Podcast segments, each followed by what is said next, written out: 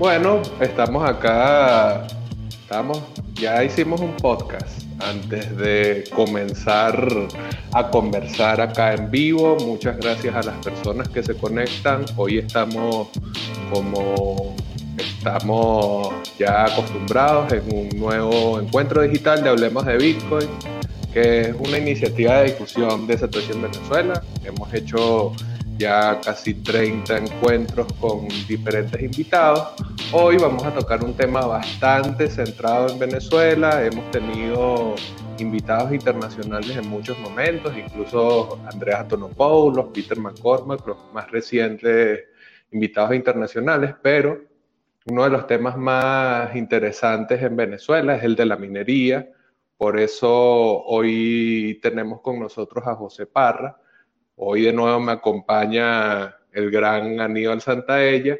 Antes de partir, vamos a mostrar un mensaje de nuestros sponsors, que como saben, eh, los que nos han ido acompañando en el crecimiento del canal, bueno, tenemos eh, un trío de semanas con el sponsor de LEN y desde el encuentro con Andreas Antonopoulos eh, la gente de Paxful nos está apoyando a organizar algunas de estas charlas, entonces, bueno, vamos con estos mensajes publicitarios.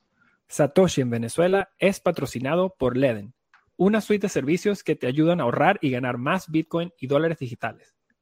Nuestros productos te permiten ganar intereses, pedir créditos en dólares y obtener créditos para comprar más Bitcoin.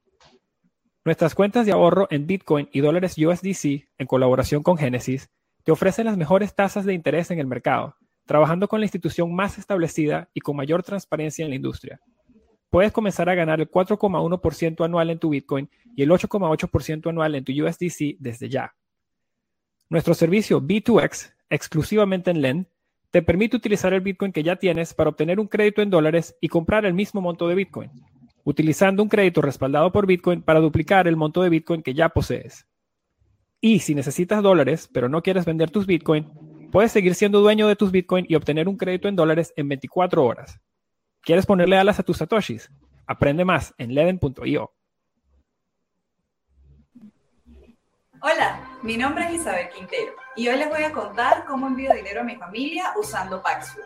Como estoy en Colombia, voy a la página de Paxful y busco comprar Bitcoin con pesos colombianos. Generalmente uso transferencia bancaria, pero también puedo utilizar otras formas de pago como Nequi, PayPal y hasta tarjetas de regalo. Si tengo prisa en enviar el dinero, busco una oferta de compra de Bitcoin en Venezuela. De lo contrario, creo una oferta de venta de Bitcoin y espero por un comprador que esté interesado. Pido entonces al comprador que haga el pago en mi cuenta bancaria en Venezuela. Todo eso pasa en pocos minutos con seguridad y rapidez. Ni hablar del costo, que es mucho más barato que otras formas de envío. En algunas situaciones hasta tengo ganancias. Así que ya, logro transferir dinero para quien, dónde y cuando quiera usando Paxful. Y sí, tú también puedes hacer lo mismo. ¡Feliz remesa! Bueno, y también aprovechar de recordarles que se suscriban el canal de Satoshi en Venezuela, donde hemos ido realizando esta serie de encuentros. Bueno, aquí estamos de nuevo, Aníbal, hoy con José. Muchas gracias, José, por tu tiempo. Gracias además por la charla de calentamiento que ya tuvimos para, eh, bueno, ir teniendo algunos puntos para esta conversación que vamos a tener hoy sobre la minería en Venezuela.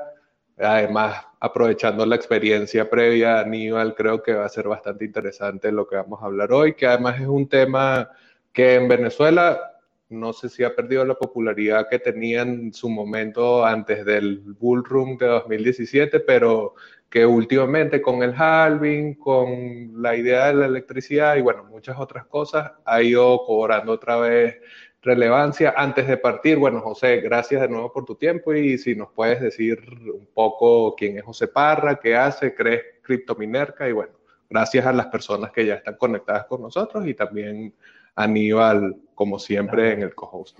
Saludos a Javier y bienvenido, José. Bueno, cuéntanos un poco sobre quién es José Parra. Bueno, eh, de verdad muchas gracias Javier y Aníbal por esta oportunidad.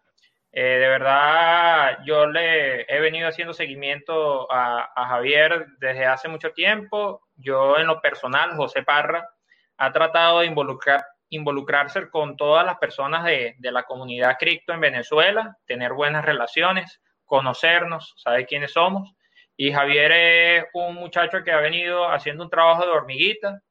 Eh, sé que Javier es un poco, a veces, un poco polémico. Hay muchas personas que, que ven eso que es muy polémico, pero de eso se trata, de eh, la crítica, la crítica objetiva, la crítica constructiva. Eh, lo que está bien hay que aplaudirlo, lo que está mal hay que este, criticarlo. Y bueno, de eso se trata para poder crecer y hacer o fomentar una comunidad cada día mucho mejor.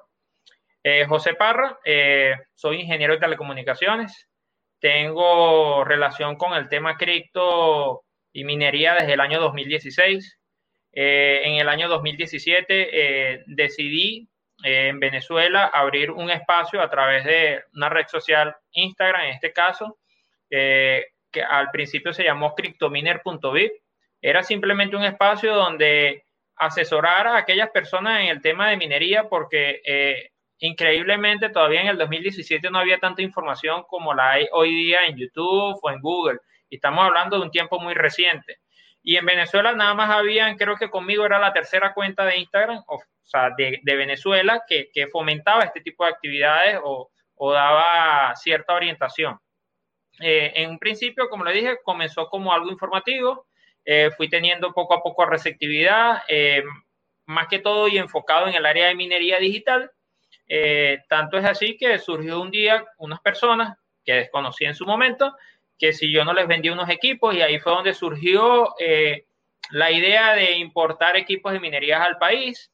Eh, en ese tiempo también todo era un tabú y era un top secret. Eh, la gente se cuidaba mucho, casi que no sepas quién soy, yo te pago y me la envía, o sea, porque las personas se cuidaban hasta de que supieran dónde iban a tener las máquinas, todo ese tipo de cosas, por lo que, por las experiencias que ya habían ocurrido eh, un caso así emblemático fue el caso de Valencia, donde encontraron una granja con N cantidad de equipos de rindes GPU.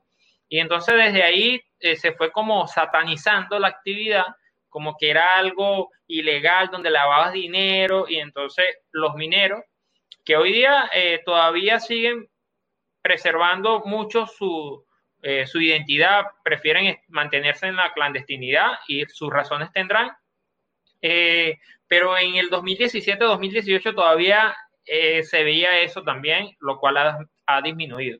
Entonces, bueno, poco a poco CryptoMiner eh, fue ganando espacio, la gente fue creyendo en, la marca CryptoMiner, en sus servicios, fuimos creciendo, ya hoy día tenemos página web, tenemos un conjunto de herramientas en nuestra página web donde las personas pueden hacer sus cálculos de rentabilidad de equipo, eh, tenemos proyectos de educativos gratuitos y otros pagos en nuestro, en nuestro portal.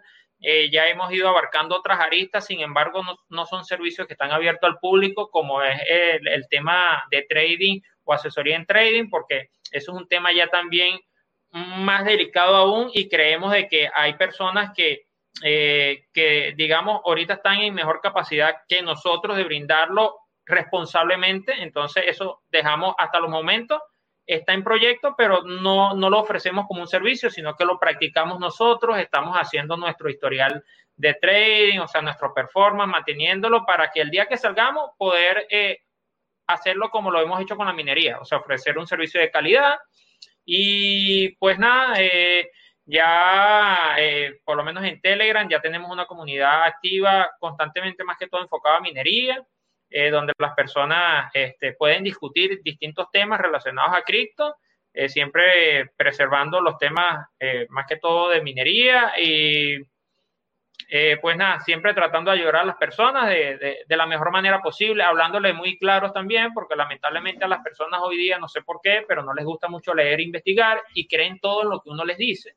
entonces yo soy un poco de esos de que, mira, si no conoces sobre qué es la minería digital, qué es la dificultad de minado, qué, qué es un halving, cuáles son los elementos que afectan a la rentabilidad de un equipo, te sugiero no invertir en, en minería, porque la minería ya eh, de un tiempo para acá se ha ido convirtiendo en una industria, una industria a la cual ya a futuro yo lo veo es que no todo el mundo va a ejercer la minería, así como no todo el mundo puede ser abogado, no puede ser ingeniero, bueno, no todo el mundo puede ser minero.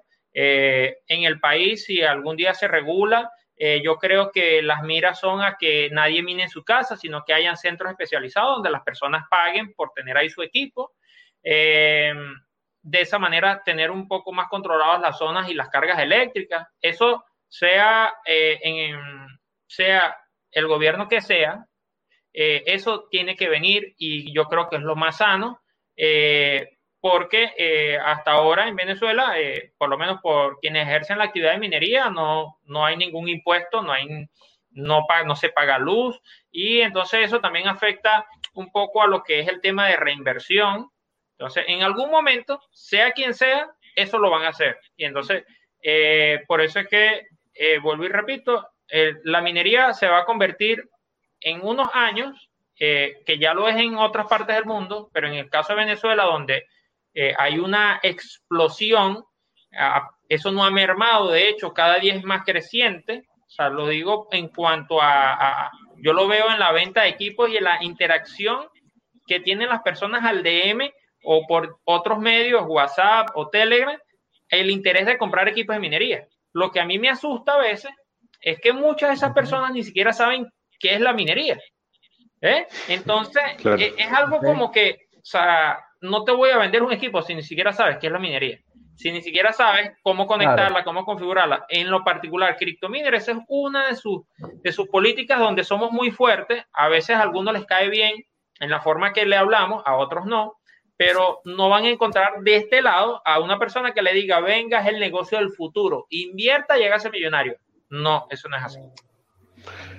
Sabes que justamente acabas de mencionar que no venderías equipos a alguien que no sabe qué es la minería y bueno, ya después de haber escuchado un poco quién es José Parra y qué hace CryptoMiner como tal, sería entonces interesante saber, eh, bueno, y tener tu respuesta sobre esta pregunta que es ¿qué es la minería de Bitcoins como tal? En, o sea, la definición más sencilla que, puedas dar, a pesar de que estamos claros que es un concepto complejo y bueno, que implica una serie de otros conceptos dentro de sí, pero ¿qué es lo que tú le respondes o qué le dices a alguien que dice, bueno, José, está bien, no te compro los equipos una vez, pero ¿qué es eso de la minería? ¿Qué es la minería de Bitcoin? Eh, eh, lo más rápido y puntual es, que yo le digo a la gente es el proceso mediante el cual se verifican y procesan transacciones de una criptomoneda, en este caso Bitcoin, en su blockchain. Por esa actividad los mineros reciben un incentivo, que es lo que tú llamas cuánto me produce esa máquina. Bueno, es el incentivo que reciben los equipos eh, o los mineros por eh, ejercer esa actividad. Entonces, proceso mediante el cual se verifican y procesan las transacciones. Ese, eso es lo más rápido, preciso y conciso que yo le digo a las personas que ejercen eh, o, o que tienen duda o quieren saber sobre qué es la minería de Bitcoin. Exacto, estás abarcando la parte técnica de validación de las transacciones y la parte del incentivo que, hace que alinee las acciones de los mineros con la seguridad de la red. Sí, y, algo que a veces este, le hago mucho hincapié de que por ahí venden de que la minería es la creación de nuevos bitcoins y pues no, los bitcoins ya están previamente establecidos. Mediante la minería, lo que hay es una... Eh, mm, se liberan ¿verdad? De esa reserva o se ponen en circulación mediante la, o sea, el incentivo, que es la recompensa, viene de una reserva y que entra en circulación. Pero la minería no crea las monedas. Las, eh, las criptos ya están previamente establecidas en, en su configuración. En, ese punto ahí voy a hacer añadir algo, sí. O sea, recuerden que en Bitcoin, eh, hablando de Bitcoin, la oferta es conocida en antesala, ¿no? Hay una certeza, ¿no? Es la, política monetaria de Bitcoin tiene eso, es, lo más interesante en la política monetaria de Bitcoin, es que se conoce la cantidad de Bitcoin a existir, ¿no? Con antelación, todo el mundo. Entonces ya prácticamente, como lo dice José, eh, pues ya se sabe cuál es la cantidad de Bitcoin que van a existir, inclusive se sabe cómo se van a liberar el eh, la cronología, prácticamente cómo se van a ir emitiendo, que es a una tasa fija y decreciente, fija, porque cada bloque eh, se crea en un tiempo aproximado de cada 10 minutos y decreciente porque cada 210 mil bloques ocurre un halving, por el cual eh, la, la, recompensa, la el subsidio de bloque, que es lo que se conoce como la creación de nuevos, nuevas monedas, se, se, se, se divide a un 50%. Entonces, y eh, esa es la parte que quería agregar, como dice José. Sí, simplemente la minería es el proceso por el cual se descentraliza la seguridad de Bitcoin y eh, la creación de nuevas monedas hasta que eh, o, la o la liberación de las nuevas monedas es el, es el mecanismo de incentivo de los mineros, acompañado con la suma, la comisión que reciben por las, por las tarifas que pagan las transacciones que son validadas en los bloques. Pero bueno, este, quizás que podemos aquí cómo conectar con esto. Este, este, y actualmente, ¿cómo ves el espacio? O sea, ¿cómo ves ahorita el, ambiente en Venezuela? Porque, como dijo Javier allá en el 2017, yo, yo fui minero por allá en el 2015 y dejé minar en el 2016 por cuestiones de, dejé Venezuela y por cuestiones de seguridad, ¿no? Eh, porque ya los equipos donde estaban allá había mucha tensión, ¿no? ¿Cómo está ese ambiente ahorita? ¿Cómo está el ambiente? ¿Sabe? Es, es casi imposible, cuando se habla de minería en Venezuela, no rozar de una manera sutil, vamos a hablarlo, la situación gubernamental en el país, ¿no? Pero ¿cómo está eso ahorita? Dibújanos algo desde tu perspectiva, José. Okay, cómo, ustedes lidian con eso? ¿Y cómo, cómo hace Criptominerca? ¿Cómo... Bueno, fíjense, eh, en, lo, en lo personal, en lo particular, José Parra, este, reconoce por lo menos que la Superintendencia Nacional de Criptoactivos, en el caso del Intendente de Minería Digital, eh, ellos están buscando incentivar la actividad. o sea, eh, han tratado a nivel de la comunidad aguas abajo de, mineros de que es una actividad legal, que, se sumen a, ejercer la actividad, que se eh, registren en el RICEP. Eso es la Superintendencia Nacional. Pero lamentablemente eh, han habido hechos, podemos llamarlos hechos aislados, donde eh, funcionarios de otros entes eh, lamentablemente han, llegado a, granjas y se han llevado equipos, se han llevado detenidos personas. Eso es una realidad, eso no lo podemos ocultar. pero en muchos casos, eh, digamos que como la comunidad de mineros, una cierta parte está organizada, o sea, tiene comunicación, logran en algunos casos con tiempo o en el momento que está ocurriendo esos hechos con algunos mineros que ya ha pasado y o ha ocurrido, se, se entra eh, en comunicación directa con el intendente de minería y la SUNACRIC interviene o ha intervenido y ha ayudado a estos mineros eh, a la resolución del conflicto, ¿sí? ¿Por qué? Porque si bien es cierto, a pesar de que se dice que la minería digital es legal, eh, hay todavía unos vacíos, unos vacíos, no hay una, reglamentación completa y exacta para la actividad.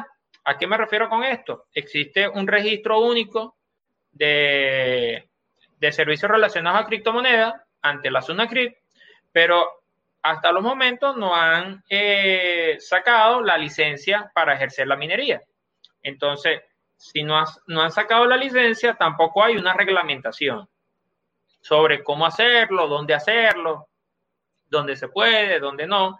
Entonces, esto vacío es lo que genera eh, toda esta incertidumbre, por lo cual a pesar de que hay mucho, mucho interés en las personas en ejercer la actividad, y se los digo a nivel de ventas, porque eh, más bien ahorita y luego del halving, que yo creí que iba a mermar el interés, pues no, se ha mantenido y, ha incrementado el interés de ejercer la minería en el país, las personas muchas veces o un gran porcentaje prefieren mantenerse en la anonimicidad, a pesar de que por lo menos en, en, en nuestro caso, CryptoMiner, eh, siempre, siempre lo recomendaremos, lo digo por este medio, lo digo por el canal de Telegram, por Instagram, por donde sea, inscríbanse en el reset. Ahí, ahí no van a decir que cuántos equipos tienen, dónde los tienen, no.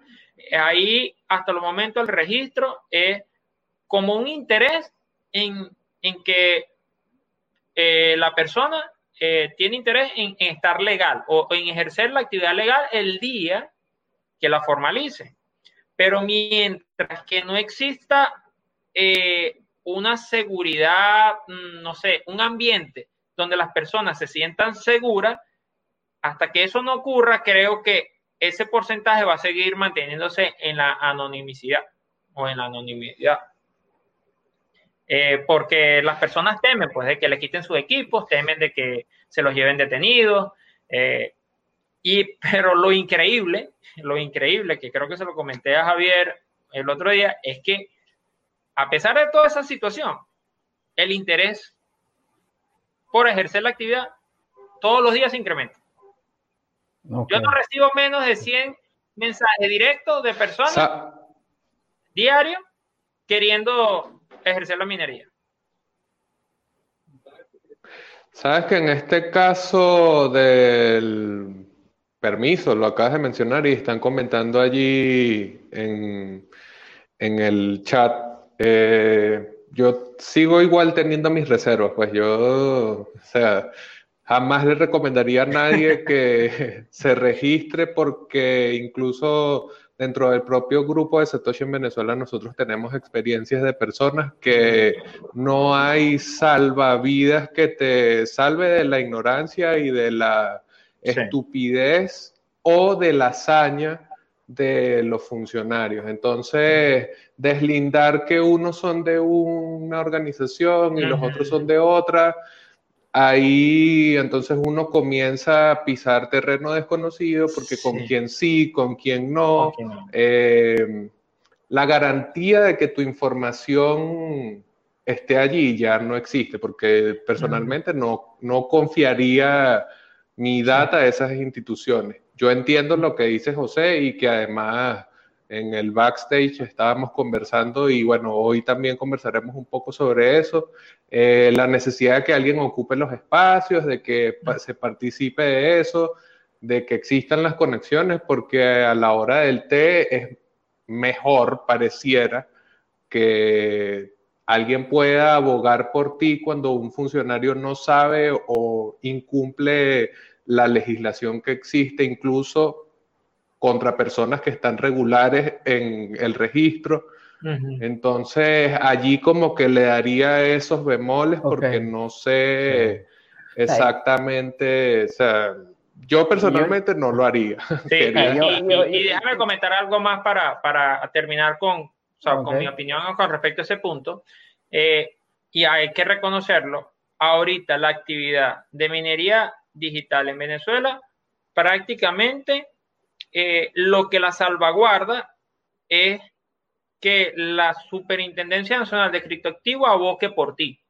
O sea, ¿por qué digo aboque por ti? Porque lamentablemente eh, es una realidad que todo el mundo, el que esté metido en este medio lo sabe. Eh, no existe todavía un código arancelario para equipos de minería ah, en el CENIAT. Este, falta la licencia de minería eh, Corpo LE no está haciendo eh, cobros eh, en muchos casos por la energía eléctrica, no puedes hacer cambios de contratos eléctricos. Eh, o sea, hay muchos vacíos, muchos vacíos que se prestan o permiten que funcionarios inescrupulosos ejecuten ese tipo de actividades que todos sabemos. Entonces, milagrosamente, Criptominerca y muchas personas más privadas privadas, o sea, dueños de hoteles, panaderos, doctores, eh, dueños de óptica, eh, fabricantes de lubricantes. Yo tengo, o Criptominerca, tenemos casi toda clase de clientes privados que no tienen nada que ver con el Estado, que ejercen la actividad a pequeña y gran escala, a sabiendas de que eh, lamentablemente no está todavía el marco regulatorio, no hay un blindaje, no hay una propia realidad. Y lamentablemente tenemos que lidiar con eso. Lamentablemente, o sea, entonces nadie lo hace. O sea, nadie ejecuta la actividad de minería, nadie vende equipo. Alguien, bueno, nosotros decidimos asumir, digamos, ese riesgo, riesgo para ponerlo drásticamente, pero eh, nosotros, eh, gracias a Dios, por lo menos en lo personal, José Parra ha ayudado a personas en mi canal de Telegram que han presentado problemas con eh, funcionarios inescrupulosos. Yo no, yo no soy quien, sino que yo lo que hago es direccionar. Mira, llama eh, aquí o escribe aquí, haz tu, formula tu denuncia y ellos van a articular. En este caso es con la Superintendencia Nacional de Criptoactivos y articula y se ha resuelto. Gracias a Dios, José Parra, humanamente, ha, ha podido ayudar a algunas personas porque, oye, es chimbo y a mí siempre me duele que un cliente que compre un equipo, algunos hacen su esfuerzo, entonces va a venir alguien inescrupuloso o a quitárselo o a afectar su capital, ¿entiendes? Entonces, uno trata de, de articular y mantener contacto con las personas que regulan esta actividad a modo de que, bueno, mira, ya va.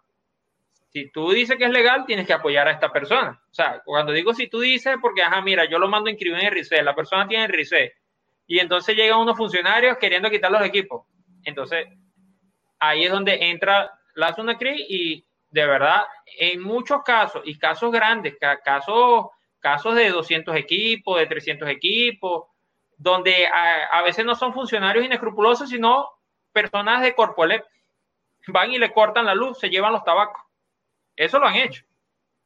Entonces, la Sunacri, ¿qué ha, ¿qué ha buscado hacer? Bueno, mira, dígame mineros quiénes son para eh, cuando ocurra algo, ah, mira, sí, él está inscrito, mira, por favor, espera que se regule todo, espera que, no sé, cobremos impuestos, espera que se cobre la energía, no sé.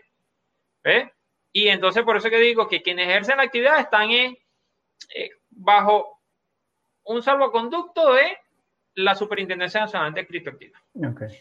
Entiendo, ya, yo quiero comentar algo aquí. Eh, lo importante es que indistintamente del sistema de gobierno donde esté, pues sabemos en Venezuela qué tipo de sistema, yo soy directo en esto, es un régimen, ¿no?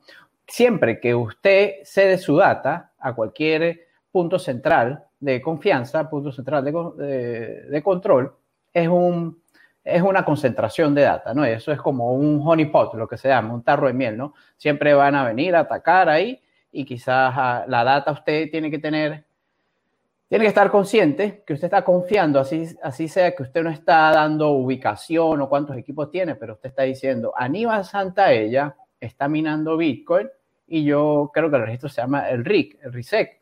Entonces usted, usted tiene que estar consciente que usted le está cediendo información a, a una autoridad central, independientemente del gobierno, así sea la, la democracia más liberal que exista en el mundo. ¿no? Entonces, por ese lado, conocemos el carácter distintivo de la naturaleza de Bitcoin, que es un protocolo totalmente distribuido y descentralizado, donde no existe punto de coordinación y control. Y comento esto porque estar involucrado en Bitcoin sabemos que hay mucha filosofía, ¿no? En parte de la descentralización y esas cosas, es lo que trata de hacer Bitcoin. Bitcoin, la seguridad en Bitcoin, no solo de todo el protocolo en sí, no está respaldado por, por los mineros, en sí la seguridad en Bitcoin de la red, pero la seguridad también pone en, manos de los usuarios un gran peso, que por ejemplo de la forma de la seguridad descentralizada, que cada quien es control de, eh, controle y tiene autoridad total y, sobre sus monedas, ¿no? Si usted tiene controla sus llaves privadas. Lo que le quiero decir con esto, indistintamente de la situación política, es que, tienen que estar conscientes que siempre que le dan una data a alguien, usted le está confiando en esa gente que si no está, con, no está dando detalle de que tiene un equipo o 10 equipos, bueno, por el otro lado, todos deberían ser tratados iguales, independientemente si tiene un equipo o 10 equipos. Este, obvio, en Venezuela hay que estar como bien con Dios y con el diablo, ¿no? Usted quiere hacer la actividad y quizás porque la actividad, pues en Venezuela, bueno, prácticamente en Venezuela es un buen sitio para minar Bitcoin por, yo diría, por dos o tres razones. Primero, la electricidad es un costo que usted no va a asumir prácticamente, es descartable, indistintamente de, la inestabilidad del, suministro eléctrico, pues se puede hacer, ¿no? Y ese es el consumible que usted tiene que pagar diario en, la minería, ¿no? Ya la infraestructura y los equipos, pues lo hace. pero por otro lado, también está que en Venezuela no hay fuentes de cómo generar ingreso alguno. No hay ningún. o sea, la, fíjate, ahí, ahí, que estás tocando ese punto y quiero hacerlo ahí. Eh, ahorita con la situación a nivel de pandemia que tenemos a nivel mundial, miren, créanme, eh, eh, hay muchos casos, mm, digamos, de éxito, vamos a llamarlo de éxito, donde clientes están pagando nómina para no despedir a sus empleados con la producción de las máquinas.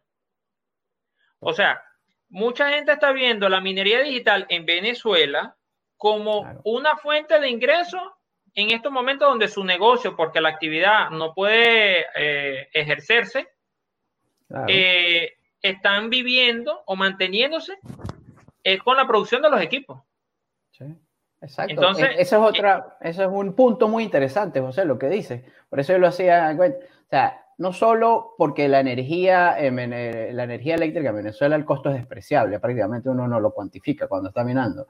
Este, pero es el tema de que no hay fuentes de ingresos, y más en una situación de pandemia, ¿no? O sea, más una, es más difícil la gente trabajar, generar algún ingreso que alcance, porque tú puedes trabajar, pero los salarios son pírricos, no sirven, no, no alcanza para nada. A cambio, con la minería, el que tiene, compró un equipito, inclusive un equipo que ya prácticamente está obsoleto, llegando a su vida. Y si tiene la forma de conectarlo en su casa, un S7, un S9, algo así, le podrá dar algunos satoshis, ¿no? Ustedes sabrán mejor que yo el rendimiento actual, como dice José, José dice que pues, hay gente que está ayudándose a paliar la situación de la pandemia.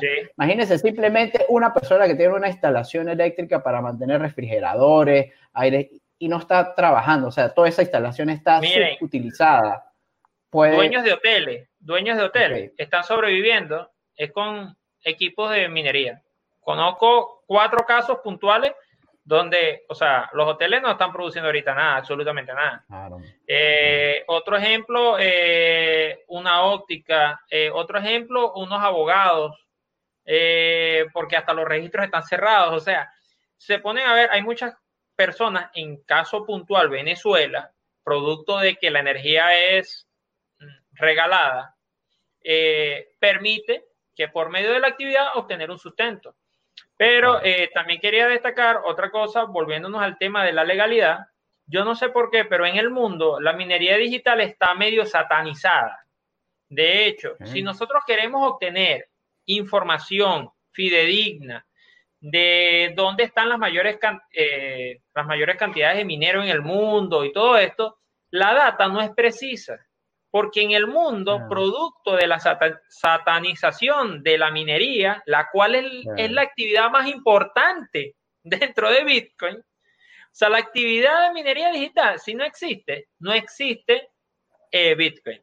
Si la minería se acaba, se extingue, atenta contra Bitcoin. Entonces, aquellos que se dan el tupé de satanizar la actividad, tienen que saber que la actividad de minería es la columna vertebral de Bitcoin, porque gracias a la minería se procesan y verifican las transacciones en la blockchain. Entonces, no solo es en Venezuela, hay muchos artículos de prensa e investigaciones que uno de vez en cuando lee por ahí, donde hay países donde, mira, es lo mismo, mira, tienes que inscribirte en un registro, o sea, eso es lo que ustedes dicen.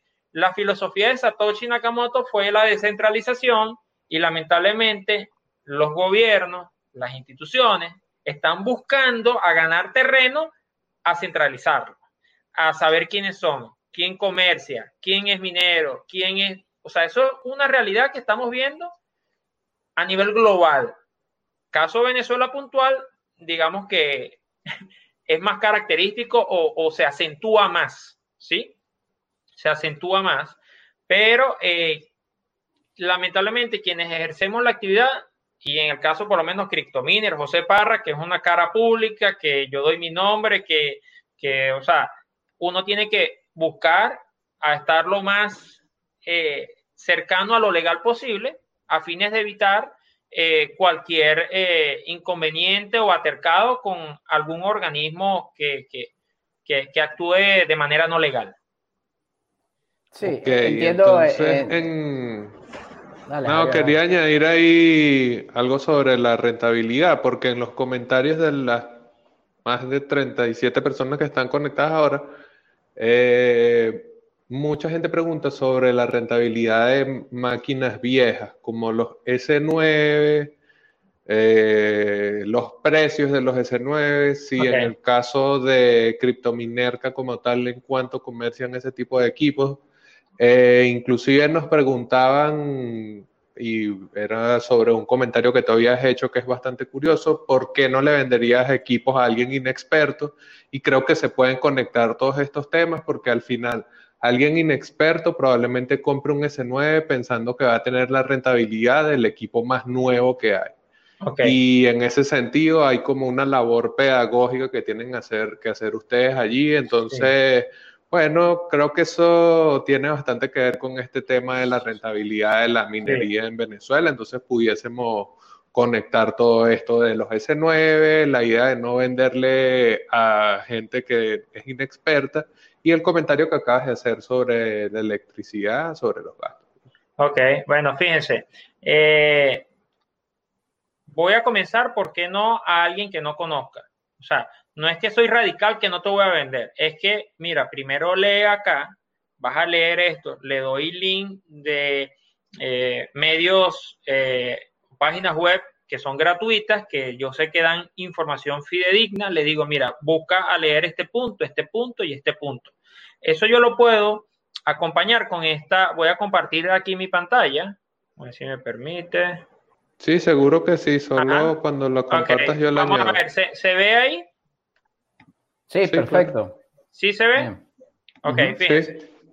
Yo eventualmente a las personas cuando quieren invertir en temas de minería digital, yo le digo, mira, tú conoces los factores que repercuten sobre eh, la minería digital. No, ok, usted va a investigar sobre qué es la dificultad de minería, sobre qué es el control de suministro y la volatilidad de los precios de una cripto. ¿Por qué yo hago hincapié en esto? Porque tú hoy día, una persona te pregunta y te dice, mira, ¿cuánto genera un S9? Entonces la gente espera que uno les diga o les dé una respuesta basado en, en dólares y por lo menos CryptoMiner eventualmente da una respuesta en BTC o en Satoshi. ¿Sí? Eh, bueno, mira, un S9 ahorita te genera alrededor al día de hoy, según la dificultad de minado actual, eh, alrededor de 0,0031 Bitcoin, ¿verdad? Que eso equivale al precio de este momento a más o menos 32, 33 dólares. Entonces la gente, Ah, ya. Entonces uno le dice, mira, averíguate qué es la dificultad de minado, cómo afecta esto a la rentabilidad del equipo, porque si la dificultad de minado aumenta, el equipo te va a generar menos satoshi, lo que equivale a menos rentabilidad si el precio del Bitcoin se mantiene, pero si aumenta la dificultad y el precio del Bitcoin baja, entonces imagínate ese desastre que yo lo llamo el cruce de la muerte o la, el cruce de la muerte, porque imagínate, dificultad aumentando y precio hacia abajo, eso significa que la rentabilidad de tu equipo se va a ir por el suelo, ¿no? Entonces, siempre les hago hincapié a las personas a que investiguen sobre estos tres términos, ¿verdad? Eventualmente los mando a academy.big2me.com, academy.binance.com, eh, eventualmente les mando algunos unos links, dependiendo del interés que yo vea en la persona, porque hay personas que tú le dices, mira, vamos a hacer algo, investiga estos términos y las dudas que tenga yo te las aclaro. Y entonces, este, yo, yo eventualmente no lo, les envío el link a esas personas que demuestran que hay un feedback, que hay un interés, que te dicen, mira, ya investigué sobre esto, pero tengo esta duda. Ah, bueno, la persona está interesada en aprender. Porque meterse en un negocio a ciegas no es bueno en ningún mercado. Entonces, si esa persona, si esa persona deja de, deja de, eh, o sea, eh, obtiene un resultado, un resultado distinto al esperado, va a decir que la actividad de minería es mala y así hay muchas personas diciéndolo.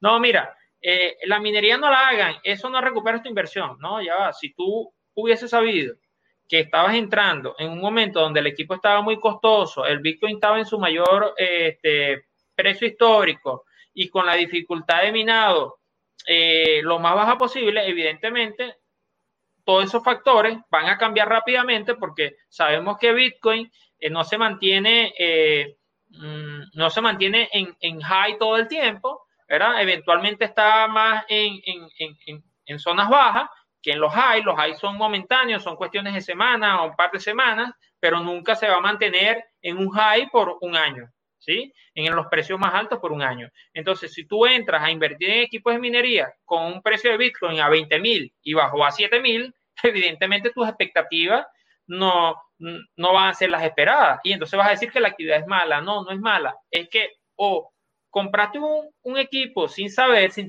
sin tener conocimiento por tu propio medio, o la persona que te vendió el equipo no tuvo la ética de explicarte o de decirte, mira, alerta con esto, alerta con esto, alerta con esto. Tienes que conocer estos términos, tienes que saber cuáles son los pros y los contras de la minería. Ahora bien, en el caso de las S9, yo le, eh, muchas personas creen que porque son equipos usados, las S9 ya como tal, S9 13.5, S9i, S9J, son equipos ya muy viejos. O sea, muy viejos estoy hablando de que tienen cuatro años de uso, tres años de uso, este, dos años de uso.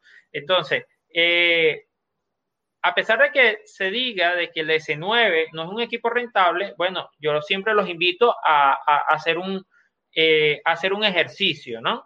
hacer un ejercicio. Vamos a ver si me permite aquí Vamos a ver. Eh, vamos a darle compartir. Déjenme buscar acá algo para escribir. ¿Verdad? Eh, se, ve la pantalla, ¿verdad? Sí. Ajá, ok, perfecto. Se ve Pine. Ajá. Eh, bueno, fíjense, las personas dicen, bueno, pero es que un S9 no es rentable. Bueno, fíjense, vamos a sacar una cuenta. Un S9, un equipo S9, vamos a mejor utilizar esto. Un adminer, vamos a poner la letra más grande, discúlpenlo. No, tranquilo. Cuando uno está en vivo. más bien, gracias por hacerlo muy educativo, José. Eh, fíjense, un adminer S9, vamos a ponerle de 13.5. En el mercado venezolano, eh, está entre 100 dólares y, y más o menos 120 dólares en el mercado venezolano, ¿verdad? Digo hago hincapié en mercado venezolano porque en China quizás los puedes encontrar en 40 dólares, 35, 50, ¿sí? Pero hay unos gastos logísticos y hay una ganancia que evidentemente se le suman a eso, ¿no? Entonces, ok, un Adminer S9 en el mercado venezolano está entre 100 y 120 dólares. Usado, un equipo usado, pero operativo. O sea, eh, totalmente funcional. Entonces, si tú agarras y tú dices, bueno, vamos a poner el precio más caro, 120 dólares entre 13.5 terahash, vamos a sacar esta cuenta, 120 dólares entre 13.5 terahash son 8.88, 8.88 dólares por terahash. Está explicando lo que, lo que, o sea, se está entendiendo lo que estoy tratando de. de sí, sí, José, vas bien, súper. El costo por terahash comprando un equipo usado de C9 es de 8.8 dólares. Ahora vamos a hacer algo. No me crean a mí, vámonos acá Vámonos a Bitmain, que a pesar de que ahorita no tiene equipos disponibles, quiero ver son sus precios, ¿sí? Quiero ver son sus precios, precios allá en China. Y me voy a guiar por esos precios en China. No le voy a sumar los gastos de transporte, los impuestos y todo lo que involucra eh, traer un equipo hasta acá, ¿sí? Hasta Venezuela. Entonces, fíjense, un Adminer S19 Pro cuesta en China, comprándosela directamente al fabricante, 2.407 dólares. Y e, ese equipo es de 110 terahash. 110 terahash. Esto es igual a, dividimos 2.407 dólares entre 110 terahash, da 21.88 dólares el terahash por terahash. ¿Están viendo la diferencia? ¿Qué equipo usted recupera la, inversión más rápido? pues el S9. Ajá. Ojo, y no le estoy sumando los gastos operativos que más o menos para ese equipo en flete más o menos se te pueden ir 250 dólares. Eh, en impuestos o algunos otros gastos, si lo envías por, por Estados Unidos, tienes que pagar el 25%. ¿Sí? Entonces, a eso se le puede sumar como mil dólares más. Si a esto tú le sumas mil dólares más, estaríamos hablando de 3.407 dólares que divididos entre 110 terahash, estaríamos hablando de que el precio por terahash 3.407 entre 110 terahash es de 30.97 dólares por terahash. Entonces, si usted es un inversionista y usted dice, mira, ya, yo quiero recuperar mi inversión lo más rápido, ¿qué equipo compraría? Claro. Yo, yo compraría S9. Ojo, si tengo la disponibilidad de carga eléctrica, porque ahí es donde está la diferencia. Ajá, ¿dónde está la diferencia? Pero que en el caso de Venezuela, muchos van a preferir S9, pero en otros países, ah, aquí hay una diferencia. El S9 de 13.5 terahash, el de 13.5 terahash, te consume consume por terahash, más o menos, dividamos 1550 watts entre 13.5. Consume alrededor de entre 80, vamos a poner esto un poco más pequeño para que se entienda completamente eh, vamos a ponerle 24. Ajá. Eh, más o menos por tera, 80 watts de potencia. Mientras que un Adminer S19, esto es un S9 y esto es un Adminer, Adminer S19, 110 teras. Mientras que con un Adminer S19 de 110 terahash, ella consume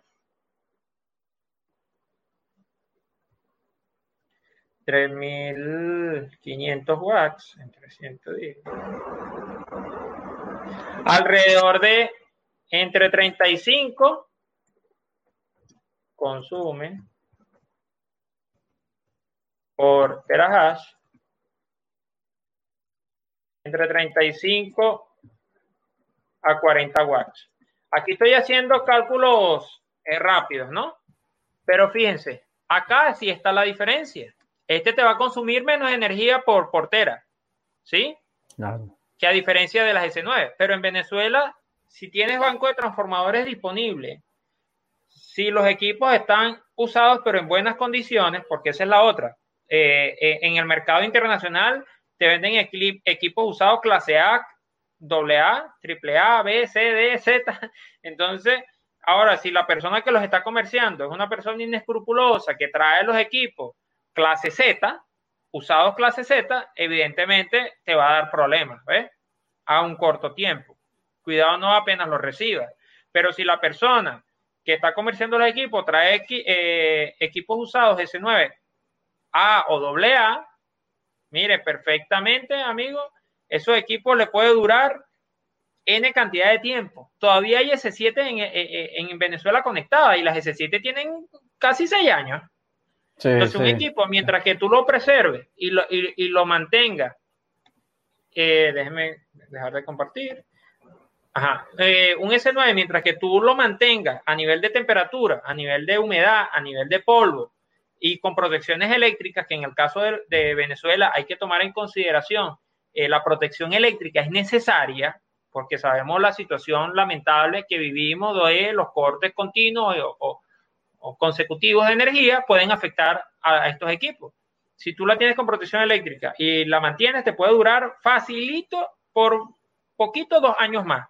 ¿Qué es lo que deprecia? ¿Qué es lo que deprecia un equipo de minería? La dificultad de minado Si la dificultad de minado se va a las nubes y el precio no aumenta, evidentemente el equipo te va a dejar de producir. Pero mientras que eso se mantenga, eh, yo sé que tú eres pro Bitcoin, Javier, pero voy a hablar del Litecoin. Vean al Litecoin. Un L3, hermano, no ha salido otro equipo. no ha salido un equipo mejor que el Adminer L3. Un equipo que todavía es rentable. Es más, es más rentable que un S9. y la dificultad del Litecoin ha bajado, la dificultad de minado. Entonces, a veces, a veces las personas eh, se centran solamente en Bitcoin a nivel de minado y quizás hay otras monedas que pueden ser rentables porque eventualmente la que las personas buscan la rentabilidad. Eh, al final la minería es algo medio altruista, ¿sí? Eso es un concepto o hay algo que, que hay que destacar porque mucha gente cree que es puro hacer plata. No, hermano. No, es altruista. Métete en esto si tú crees en esto. Métete en la minería si tú crees en la minería. Porque la minería forma parte del el concepto de altruismo, donde las personas eh, eh, están ayudando un bien común. O sea, es un poco medio, medio, medio filosofal, medio, medio Satoshi en Venezuela, medio así, que puro amor, paz y amor, pero es así, o sea, quienes ejercen la minería lo tienen que hacer porque también creen en esto, aparte de la parte de, rentabilidad. Creo que respondí la pregunta en cuanto a si la S9 es rentable, eh, si en el país todavía es rentable. No, super, nos, diste la clase completa, pero sabes que en los comentarios hay varias, varias personas como añadiendo cosas a lo que justamente habías dicho. Una de las principales dudas nos la había eh, colocado José Peña, que dice, ahí no estás tomando en cuenta el gasto eléctrico. Inclusive tú habías mencionado que como es muy barato uno lo desprecia, pero esto también lo comentaron luego, que así sea muy bajo, es de repente interesante añadirlo. o sea, yo eh, sé... Nada más lo voy a hacer con un ejemplo, con un ejemplo. Un banco de transformadores de 150 kVA, en el cual caben más o menos eh, vamos a ponerle 90 equipos, para no 80 equipos, 80 S9, con un banco de transformadores. Se paga mensual, eh, no llega a los 2 millones de bolívares. O sea, estamos hablando de menos de 10 dólares. No sé si respondo con eso la pregunta. O sea, sí, sí, yo entiendo. vamos a tener claro cuenta, porque aquí la gente. Se paga legalito, o sea, legal, legal. un contrato con Colé, eh, o sea. Acuérdese que José está hablando y está en Venezuela, ¿no? La situación de Venezuela es atípica a nivel mundial. Atípica. Yo estoy en Reino Unido. Aquí yo no puedo dominar porque realmente te necesitaría uno de los equipos más eficientes y, primero no tengo el acondicionamiento, es mucho más complejo. Pero en Venezuela, en el punto de, la energía eléctrica es prácticamente despreciable. Así queramos ser piqui. Va a estar claro, no se paga electricidad. el, que diga que lo, el que diga lo contrario, pues eh, eh, quiere polemizar aquí las cosas. Entonces, por ese lado es, despreciable, claro. Sí, no, mira, vamos a dividir, vamos a dividir 10 dólares, 10 dólares entre 80 equipos, vamos a ponerle entre 80 y C9. 0,12 centavos, o sea, 12 eh, centavos de dólar por equipo. Al mes. Claro. Sí, al mes. O sea, hermano, eh, gasta, más, gasta, más, gasta más dinero calculándolo que, que, que, restándose. No, no, es que es verdad, porque viven en Venezuela y parecen obviar la realidad cuando es obvio. Como dice aquí CryptoYan oh, y varios aquí, que eh, eso es lo que ha llevado al colapso del sistema eléctrico nacional, no crean, que hemos, no hemos pagado electricidad por más de 15, 20 años o siempre fue gratis, pero el sistema no, pues no, no, se, no, ha crecido, ¿no? Y otras cosas, hay muchos más factores que valorar, como dicen aquí, quizás, bueno, eh, eh, ah, el calor, el acondicionamiento, pero recuerden, eh, José está haciendo una explicación muy basada en Venezuela.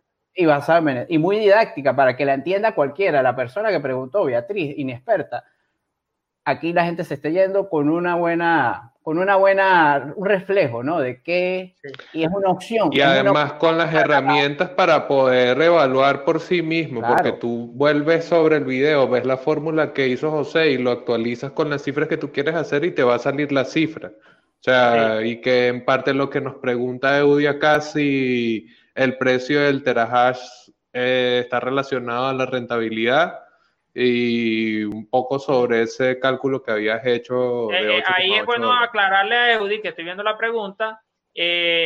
no, eso es, eso es para evaluar en tema de costo, o sea, ¿qué te sale mejor comprar? ¿Qué equipo te está saliendo más barato el terahash? los 8.8 dólares es el costo del terahash comprando un S9. Ahora bien, un S9, si vamos, déjame aquí compartir de nuevo la pantalla. Vamos a hacerle eh, un poco de publicidad a la página de CryptoMiner. ¿Sí, sí, se ve la pantalla? Sí, José. Ok, esta es nuestra página. En un principio iba a ser un formato empresarial, aunque igual acá está el formato empresarial, este, nosotros, quiénes somos, bla, bla, bla, bla, bla, ¿verdad? Eh, en, lo particular, yo decidí que lo que la persona encuentre cuando ingrese a cryptominer.3 sean herramientas, información, ¿sí? Claro. ¿Por qué? Porque, oye, es, es nuestro aporte, pues no es solamente vender, no es, no es que uno, no, es contribuir con la comunidad. Entonces aquí hay una calculadora de rentabilidad hecha por nosotros, por CryptoMiner. Hecha por nosotros. Esto está hecho a mano. Tendrá, será perfecta, será imperfecta, tendrá sus errores, su apariencia, pero es algo hecho por nosotros. Entonces usted se viene acá, coloca la velocidad de su equipo de minería. Si quiere nada más coloque ese valor, porque el valor del precio lo toma directamente de una API. La comisión del pool, usted la puede jugar con ellas. Hay pool que cobran 2%, otros 4%. Usted pone el valor que usted quiera. Yo voy a poner uno. La dificultad de minado viene automática de una API, sin embargo, usted la puede modificar para calcular posibles escenarios. La recompensa de bloque también viene de una API, el consumo eléctrico y el costo de, del kilowatt hora. En este caso yo coloco 0.1, que ni siquiera en Venezuela todavía se paga eso. Entonces, colocando nada más usted el dato de la velocidad del equipo que usted desee comprar, en este caso estamos hablando de un S9 de 13.5, le da aquí calcular y le sale la recompensa en dólares, el costo de energía en dólares, pero el costo de energía poniéndolo a 0. a un centavo de dólar, que esto acá no se paga. La comisión del pool y cuánto es la estimación del minado mensual en Bitcoin que eso multiplicado por el precio actual da 33.67 dólares. Esto es lo que un S9 de 13.5 hoy día, en este momento, en este segundo, está dando. Recordemos que son cálculos aproximados. El equipo tendría que trabajar 24 horas al día, los 7 días del año. Ahí no se está reflejando cortes de internet, cortes de luz, cortes de nada. Eso todo un escenario perfecto, claro, sí. Ese es el escenario ¿Sabes que pudiésemos conectar eso también con el comentario sobre el internet? Porque incluso, bueno, Sí, la gente ha seguido lo que yo hago y eh, escribo y opino como tal. Uno de mis comentarios siempre críticos es sobre la infraestructura del Internet y nos han estado preguntando si es posible llevar la actividad de la minería de buena manera con las conexiones a Internet que hay acá en Venezuela, particularmente el caso de, de Venezuela, de CanTV o sea, porque claro, recuerden que todo esto es centrado en Venezuela y las especificidades del mercado, la idea de la subvención a la electricidad, todo el tema está centrado en Venezuela y por eso trajimos a José. Entonces, ¿qué te parece esa pregunta sobre el Internet? Este, sí, ciertamente eso es un dolor de cabeza y esa es otra de las razones que la ato con la pregunta que ¿por qué no le vendes a un principiante o a alguien que no sepa? Señores, miren, la minería, por más de que sea un equipo, no es algo de comprar un equipo y ya. Eso no es la minería. Usted necesita una conexión a internet estable. No estoy hablando de velocidad, 10 megas, 20 megas, 100 megas, no, no. Usted, mire, con 500 kBA, usted puede conectar su maquinita, una maquinita, no hay problema. Pero que la conexión sea estable. Ha pasado casos donde las personas dicen, sí, yo tengo todo, tengo todo y todo y todo y todo, y de repente uno les vende el equipo y cuando le instalan, chamo, el equipo no mina, el equipo no mina. ¿Por qué no mina? No está conectado con el pool. Cuando le digo, mira, ahora ahí la Command Prompt, la consola de comando, haga un pin a la dirección IP del pool, eh, los pines de 2000 milisegundos, 3000 milisegundos se caen. Entonces tú dices, no, mire, amigo, ahí no va a poder ejercer su actividad de minería. Este, entonces es un, un problema con el que también hay que, hay que mediar y, y antes de ejercer la actividad buscar las alternativas. Eh, sí, CanTV presenta muchos problemas, pero hay zonas donde CanTV es buena. Eh, en la mayor parte no, hay cables robados, etcétera, no le hace mantenimiento. Hay zonas donde Digital es bueno. Si Digital es bueno, usted compra un modem router con un chip de Digital de datos y facilito con eso conecta 30 equipos. Facilito. Y hay muchas personas que lo tienen como alternativa. La otra alternativa, que es mucho más costosa, es que en Venezuela, motivado a la deficiencia de los servicios públicos, en este caso de CanTV, han surgido empresas privadas que sus costos son elevados, o sea, estamos hablando de mensualidades de 50, 100, 200, hasta más tantos dólares, pero te garantizan una conexión estable. Entonces, tú lo primero que tienes que hacer, quiero comprar un equipo de minería, sé los factores que me afectan a la rentabilidad, sí, ya los conozco. Tengo una conexión a internet cableada, sí la tengo. ¿Es estable? Sí. Y tengo un punto de energía de 220, que de 220, 210 voltios. Sí, ah, listo. Usted ahí puede ejercer con una maquinita su actividad de minería. ¿Sí?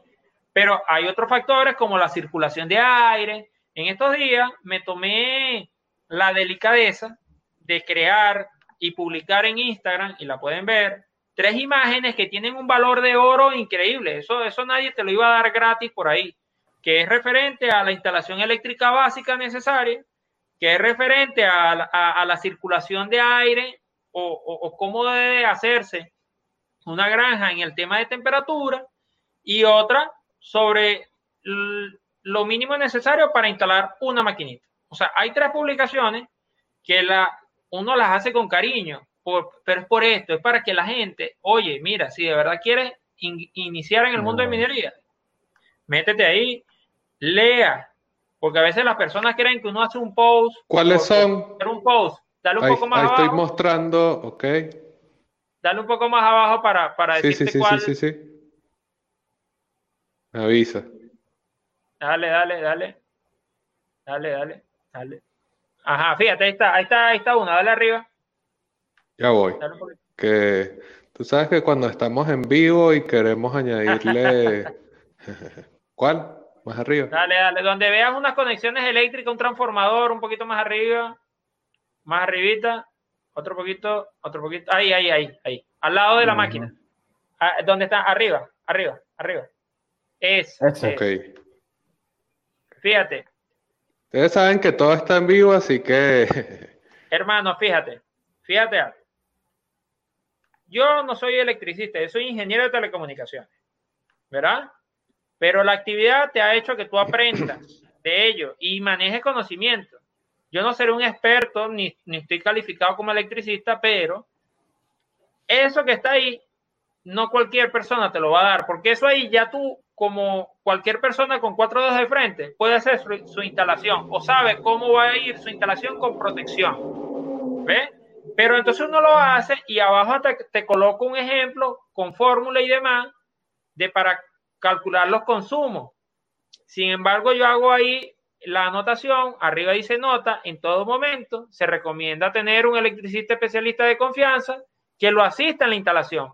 Pero ya tú, tú como individuo, tienes una herramienta de, de orientarte, si tú quieres tener un equipo protegido o tus equipos protegidos, qué elementos debes tener. Y así hay otras láminas. Y a eso nos dedicamos. O sea, a tratar de darle o poner un granito de arena. No es nada más vender equipo, vender servicios, no. Hay que ayudar a la comunidad. Porque en la medida que todos los clientes se sientan bien, o sea, con, con, las, con las expectativas que tenían, y en esa medida las personas hablarán bien.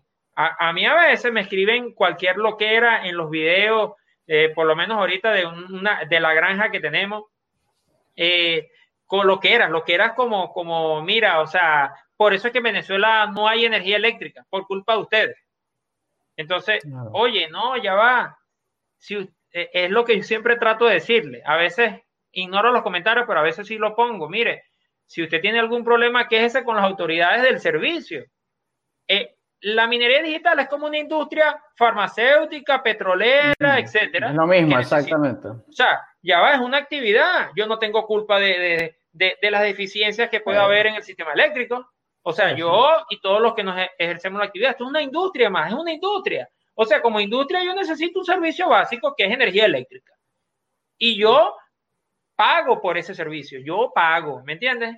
Entonces, ¿cómo tú vas a venirme a decir que por culpa de nuestra, o sea, y, y, y menciono todos los mineros, existen los problemas eléctricos del país? No, el problema eléctrico del país es otro. No, no. De hecho, a veces hay personas que han intentado señalar que los problemas eléctricos del país es producto de la actividad de minería. Y vuelvo, insisto, intentando satanizar la actividad. Y que es una actividad, y voy a hacerle mención a los amigos de Doctor Miner, que creo que también los conoces, Javier. Este, eh, Doctor Miner, eh, ellos lo dicen. Venezuela cuenta con una infraestructura a nivel energético que más bien nosotros deberíamos de explotarla y venderle esa energía a grandes industrias mineras para que vengan a ejercer la, minería aquí. Claro, hay que brindarle, eh, blindarlo jurídicamente, hay que garantizar un servicio, etcétera, etcétera. Pero, pero Venezuela tiene un potencial muy enorme. Nosotros contamos con gas, o sea, hay cosas, hay recursos energéticos en el país, yo viéndolo visionariamente, viéndolo como un minero, viéndolo como alguien que le gustaría que esta actividad sea una actividad como la petrolera que le genere dividendo al país en algún momento. O sea, yo no estoy hablando de que si es rojo es azul, no, no, aquí yo estoy hablando de profesionalísticamente de que lo que a mí me gustaría que pasara en el país. Este, quien esté, hagan lo que hagan, que aquí se, eh, que sirva eh, como un dividendo. O sea, mira, vamos a agarrar una zona donde, no sé, hay demasiado gas y le, le vamos a cobrar la energía a 3 centavos de dólar, que en los extranjeros, chinos, rusos, los mineros, eh, con, cobrándole tú la energía a 3 centavos de dólar, están dispuestos a venir a Venezuela a establecer granjas de 10 mil, 20 mil equipos y más. ¿Ves? Eso es muy, o sea, eh, reconfortante para quienes nos dedicamos a esta actividad que haya un interés en venirse a Venezuela, ¿sí? Que más bien, si somos inteligentes, alguien que tenga poder de decisión diga, epa, si es verdad, porque no agarramos un espacio y lo convertimos, fíjense, en punto fijo. Yo monté una foto de eso hace tiempo, en punto fijo, Falcón, este, hay un centro eólico prácticamente parado. Sí, eso tiene años ese proyecto. Que, que genera creo que son 60 megawatts. Hermano, tú sabes, bueno, conozco un empresario, un empresario que está proponiendo que él asume las riendas del centro eólico, le da el, la mitad al Estado, no, no la mitad, el 60% al Estado y el 40% para su recurso propio, o sea, para poner granja de minería y él mantiene todo el centro eólico. Hermano, agarremos esa oportunidad de oro un privado queriendo rescatar algo que se está perdiendo ahí. Ah, bueno, para ejercer minería, sí, pero él va a mantener eso que nadie lo mantiene. No sé si me explico. Sí, entiendo, entiendo. Es que ahí va nuevamente el va nuevamente el problema de que si las condiciones políticas siguen siendo las mismas, es difícil que uno pueda llegar a concretar ese tipo de, eh, oportunidades, porque la voluntad política tiene que estar del lado de la acción, no es que... Entiendo el punto, entiendo o sea, el punto, porque ese tipo de planes... Allá Más allá de politizarlo, claro, claro. Poner tú lo que está, o sea, yo soy claro, porque no podemos politizar, o sea, en Venezuela está en un régimen, eso es claro, hay miseria, pero creo que el punto de José es más bien, hay que darle lo positivo, a futuro, ¿no? Vamos a ver, esta, eh, la situación de Venezuela se tiene que acabar en un, en un, momento, ya veremos cuándo pasa, pues. Pero lo que, el punto que hace José es que dice que hay un potencial, ¿no? Hay un potencial existente, quizás con ese ejemplo de un parque eólico que quizás está, tiene una capacidad de, de generación de electricidad, como él dice, de, de tanto terawatts, pero quizás no tiene la capacidad de distribución y quizás no lo están manteniendo y bueno Sí, bueno, a futuro sabemos que con, con, el sistema de gobierno que hay ahorita, para mí es prácticamente es, son puros sueños por los momentos, ¿no? Porque es muy difícil. En cualquier momento tú puedes tomar posesión de ese parque eólico y el día de mañana, pues disponen a vos y ya listo, no estás tú, o terminas tú preso o algo porque no hay Estado de Derecho, ¿no? Pero lo, el punto que hace José es, es muy importante de que eh, Venezuela sigue teniendo los recursos naturales, lo que pasa es que están mal administrados por los momentos, más administrados, más recursos naturales, el aire, el aire no, no le pertenece a Venezuela, llega, el sol no le pertenece a Venezuela, claro, es así, es así de sencillo. Lo que no, quiero es dejar de politizar, porque yo sé que les gusta politizar para causar problemas, pero no hay que estigmatizar y politizar y más ver que José está haciendo un punto muy interesante, ¿no? Dentro de la miseria y todo, pues siempre hay un potencial, ¿no? Este, y, y, y, enfocado a la minería, que dice que, que, es una actividad, como él dice, en realidad sí, es una actividad. Es, una industria, genera, genera, genera dividiendo. Si esto no fuera así, no surgiera una empresa que recientemente surgió comprándole 17 mil equipos de minería a Bitmain para ponerlos en Estados Unidos. ¿Ustedes creen que va a haber una industria o una empresa haciendo esa inversión a la nada. Acá pronto, pronto lo vamos a ver, cómo los países potencia van a empezar a competir es por tener su poder de minado en su país. Ya se está viendo, Estados Unidos quiere ganar terreno en esa, en esa área porque está centralizado todo en China. Y más adelante no podemos, no sabemos qué pueda pasar con esto, quien quiera tener el dominio. O sea, porque Bitcoin, a pesar de que lo subestimen, ya Bitcoin empezó ayer a, hacer esos saltos de precio y todo el mundo, todas las redes, todo, todo el mundo, todo el mundo. O sea, ya genera, ya genera eso. Y lo que subestimaron se ha convertido en un arma o un poder donde, o sea, Bitcoin se ha convertido en toda una, eh, ¿qué, ¿qué, palabra usar? No sé, un cambio radical. es, que es un cambio, es como un cambio de orden, es una nueva. Y entonces, entonces hay países, hay países como Estados Unidos que yo estoy viendo que ahora quieren establecer granjas grandes de minería en Estados Unidos, más allá de que le estén dando beneficios, eso tiene un porqué o una razón. Y es porque dentro de poco, un par de años, vamos a ver esa pelea por ese poder de hash. Porque recuerden que quien tenga mayor capacidad eh, este, en, en, cuanto a minería se refiere de Bitcoin, pudiese, que yo sé que no lo harían porque ocasionaría un daño directo al precio, pero pudiesen este, eh, suceder ciertas cosas en la red de Bitcoin. Llamemos un ataque de 51%, que sé que no, nadie estaría interesado en hacer eso porque repercutiría directamente sobre las ganancias que obtengan de la actividad, porque a la gente ver pero es una posibilidad, o sea, es un escenario, pues. Pero, pero hay, van a haber muchas cosas, o sea, yo creo que es un terreno de que va a causar un conflicto futuro. Pues. Habíamos evitado la polémica, pero ya es el momento de la hora polémica. Igual José estaba sobre aviso, no vayan a pensar que nosotros estamos aquí tratando de, de sacarnos cuchillos ni nada, pero esta es una imagen que vamos a compartir que, bueno, también nos sirve para hablar sobre esta idea de los espacios que al final existen y tal.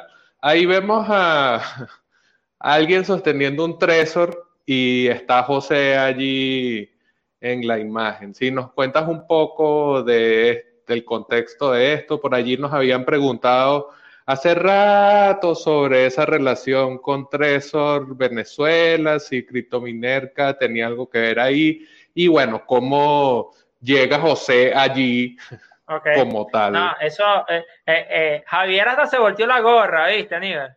Javier hasta se volteó la gorra. Sí, no, bueno, fíjate, es bueno, es bueno aclarar y es bueno eso, lo que me comentaste sobre la imagen. Yo dije, no, dale, públicala porque al final eso fue un hecho público y notorio.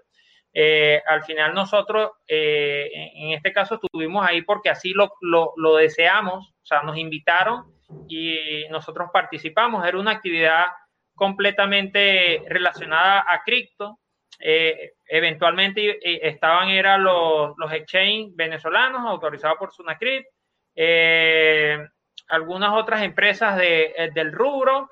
Y en este caso ahí el stand que vende Tresor es porque nuestros compañeros y amigos Fernando y Oscar que son de Valencia la empresa, se me va el nombre ahorita, el registro de comercio de la empresa de ellos, pero ellos tenían, tenían porque no se la renovaron, o, o sí, no, no, la renovaron más, em, tenían la, la, la, distribución autorizada de Tresor en, en, nuestro país, en nuestro país, ¿sí?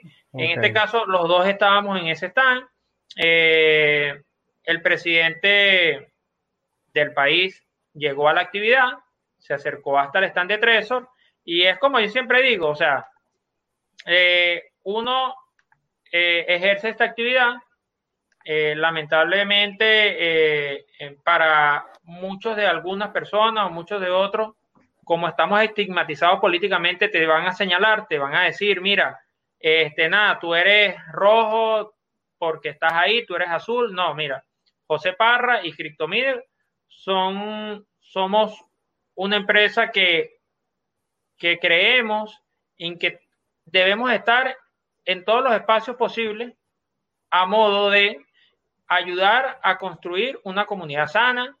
Eh, alguien, alguien necesita este, al final los entes gubernamentales, uno depende de ellos, uno necesita eh, tener relación por el bien común, por el día en que algún día se regule la actividad completamente, tienen que haber personas que digan, mira, yo creo que, que si vas a cobrar un impuesto esto no está bien, eh, los permisos son a través de ellos, son a través de la, de la SUNACRIT en este caso. Entonces, eh, que el presidente se haya acercado y nuestro querido amigo eh, Fernando se le haya hecho un obsequio de, de Tresor Venezuela, que estaban totalmente autorizados, porque llegó al stand y hacerle un gesto eh, no se vio mal. y De hecho, aún hoy día no, se, no lo consideramos mal. Eh, lo que pasa es que lamentablemente, bueno, ya sabemos la situación del país, que estamos mm. estigmatizados. O sea, mira, si tú estás allá, tú eres esto. No.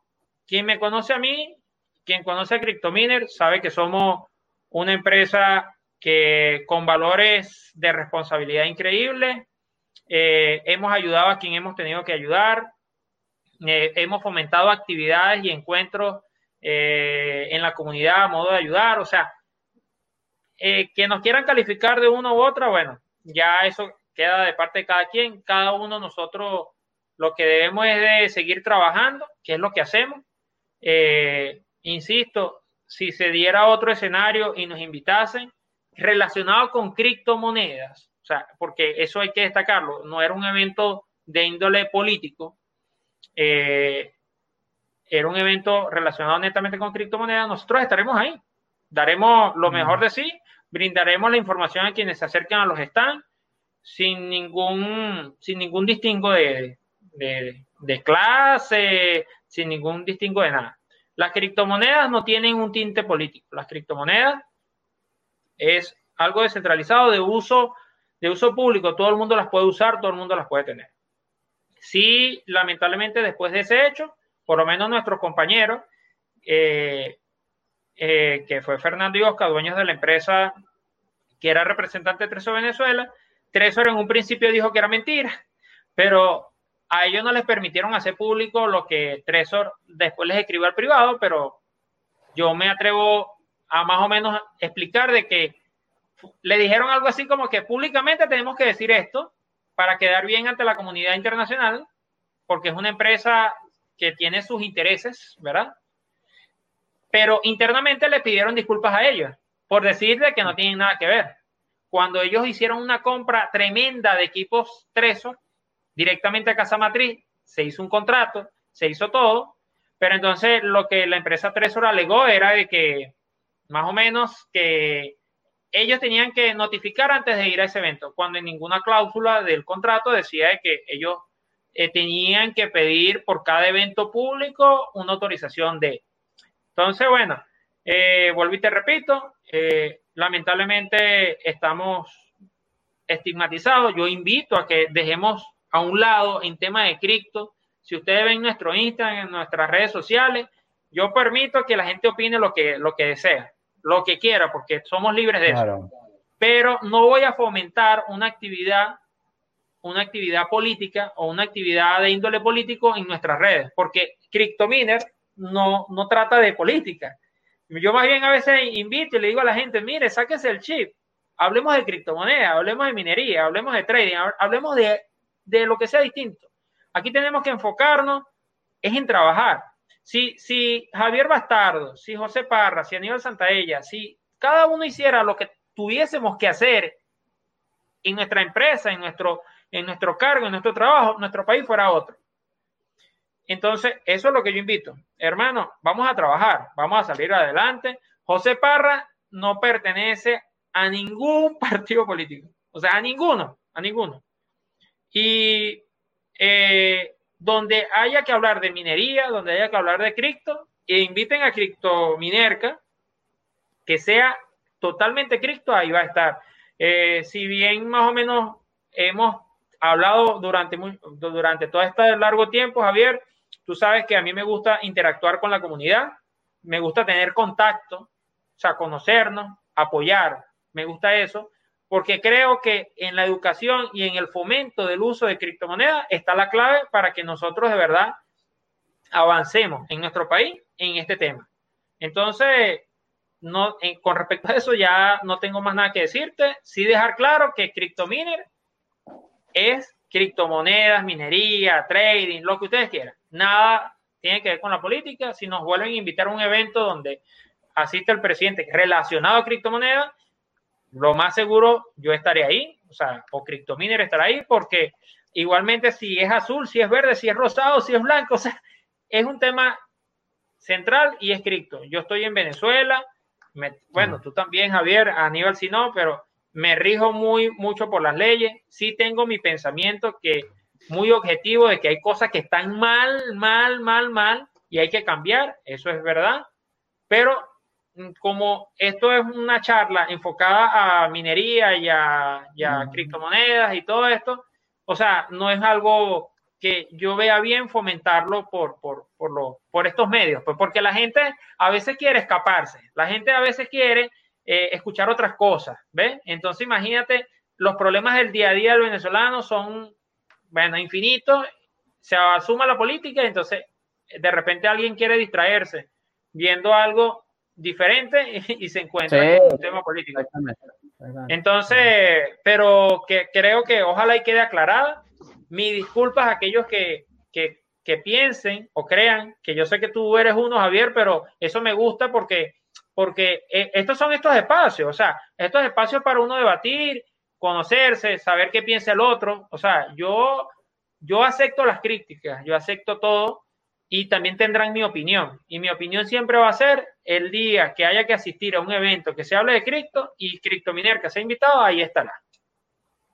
Yo en ese caso, o sea, y además yo creo que es bastante claro porque yo en Twitter soy bastante claro, yo no participaría en ningún espacio que llame el régimen bajo ningún concepto. O sea, ver la marca de Satoshi en Venezuela cerca de algo así no va a pasar mientras sea yo el organizador, así que, o sea, dejar eso bastante claro y la oportunidad de poder crear... Eh, esos puentes algo tiene, alguien tiene que hacerlo. Yo no sé si es eh, una mala jugada mía, la realidad es que no es mi interés como tal, pero no voy a ser yo el que te tienda esos puentes, obviamente, y claro que la conexión es significativa, pero quiere decir que la ley no es suficiente, sino que uno tiene que tener la paraley para poder salvarse.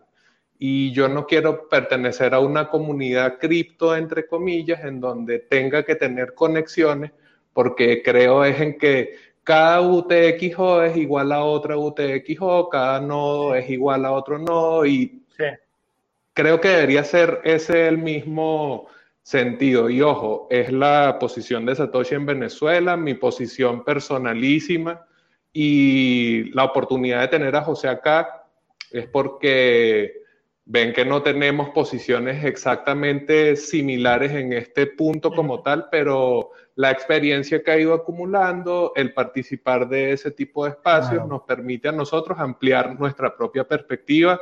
Entonces, obviamente es un tema álgido, yo lo comenté antes precisamente para que no hubiese una incomodidad ni que José se fuese a sentir interpelado, porque no es la intención ni mucho menos, pero obviamente ahí o sea, queda también el espacio.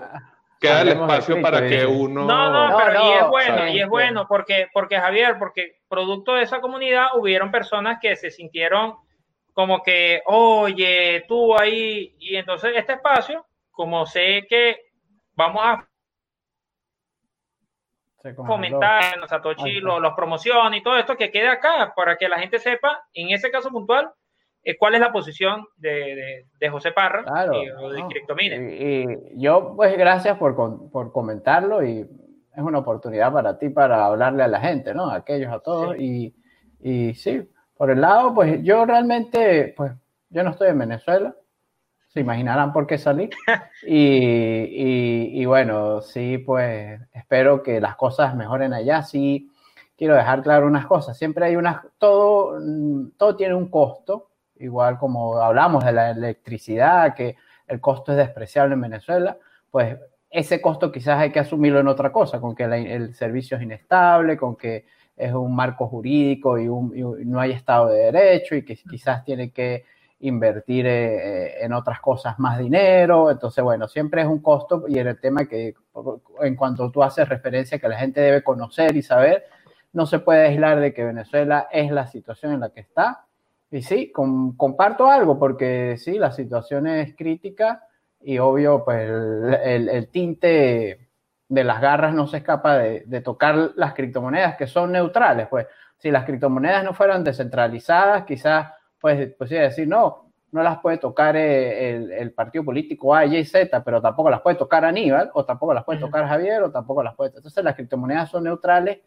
y son como un, un lienzo en blanco donde todos, Javier, eh, José, yo y todos los que están oyendo, pueden dibujar su perspectiva política. Para, uno, para unos Bitcoin es socialista, para unos Bitcoin es capitalista, para unos Bitcoin es azul, para unos Bitcoin es comer carne. Imagínense esa locura. Para unos Bitcoin, para unos maximalistas Bitcoin es comer carne, para unos maximalistas Bitcoin es que puro tiene que ir, para unos oro digital, para otros es dinero. Entonces Bitcoin es neutral. Entonces por ese lado hay que tener en cuenta este eh, ha sido muy nutritivo porque creo que tú, inclusive, ¿no? una de las conversaciones que he disfrutado más porque explicaste, eh, yo no te conocía, José, yo te estoy conociendo hoy por, por, Javier. Y, y, antes que finalicemos, me gustaría compartir un estudio que hizo recientemente la Universidad de Cambridge.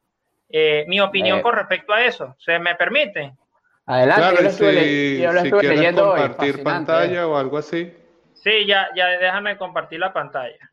Igual recuerden que estamos en vivo, muchachos. Este es el canal de Satoshi en Venezuela. Estamos acá hablando de mitos y realidades sobre minería eh, de Bitcoin y criptomonedas en Venezuela y todo lo estamos haciendo en caliente, tal y como ven. Así que bueno, aquí está ya la pantalla. Este, no sé si no sé si habías visto, Javier, eh, esta, esta nota de prensa, este artículo que estuvo circulando por ahí de la Universidad de Cambridge, no sé si lo viste, donde ellos eh, están, analizaron por datos suministrados de tres pools, eh, donde se encontraban las mayores tasas de hash rate en, de la red de Bitcoin. ¿Lo habías visto? ¿Aló? Sí, sí, sí, sí. Ok, ok, ok. Bueno, fíjense. Eh, esta captura de pantalla la, la tomé hoy, ¿no? en, el artículo de prensa que había salido hace días, posicionaban a Venezuela de número 10, ahorita está de número 12, con el 0.46%, ¿no? Entonces, eh, básicamente, el estudio, déjame buscar acá para rayar.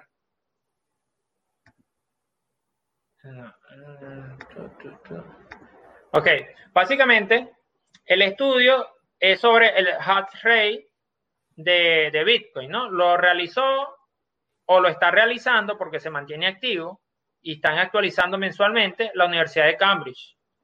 Entonces, la, el hash rate de, Bitcoin ahorita se encuentra en 125 exahash, ¿sí?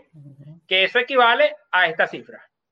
Sí, 125 trillones son esos de, hash por segundo. Entonces, el pool BTC.com, el pool Poiling y el pool vía BTC permitieron o accedieron a la Universidad de Cambridge eh, suministrarle las direcciones IP de dónde venían las conexiones a estos, ¿sí?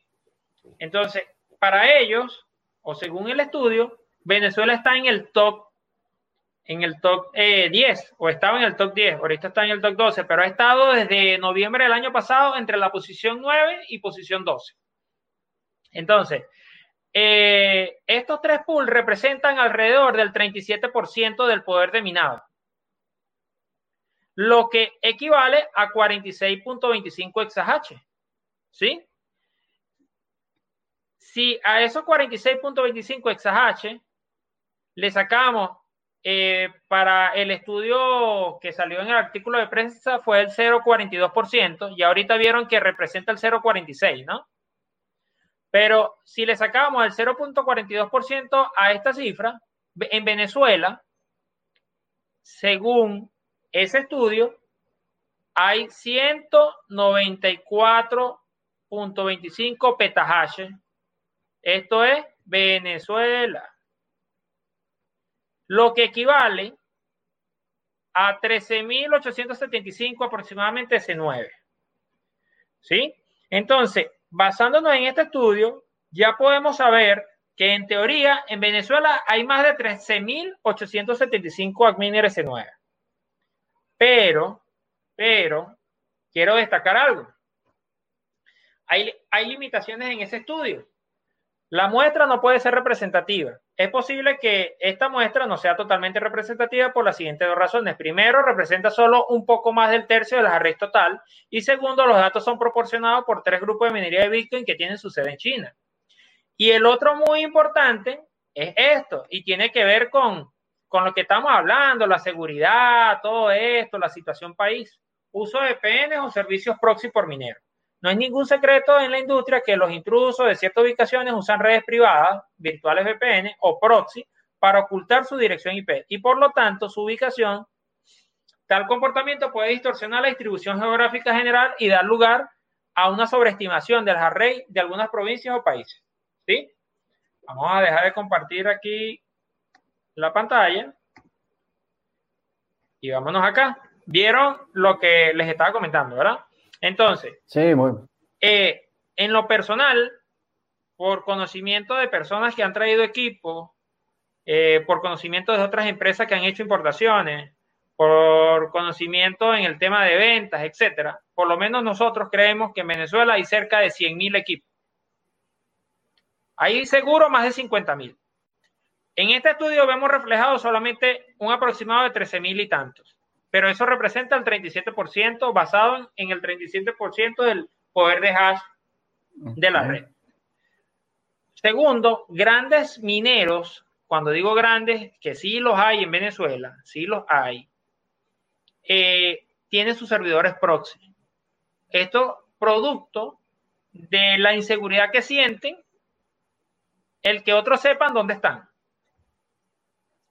Entonces, eh, Venezuela, vuelvo y repito, eh, ya es parte de esa industria minera que en vez de atacarla o, satanizarla, creo que les conviene más regularla o establecer precios de energía o etcétera, o sea, buscar a, que se formalice, porque ya hay un recurso importante económico de inversión de privados porque por lo menos en lo personal o en lo particular, CryptoMiner, mira, todos sus clientes son, eh, o sea, personas con vieja data en el país, empresarios, o sea, de todo tipo.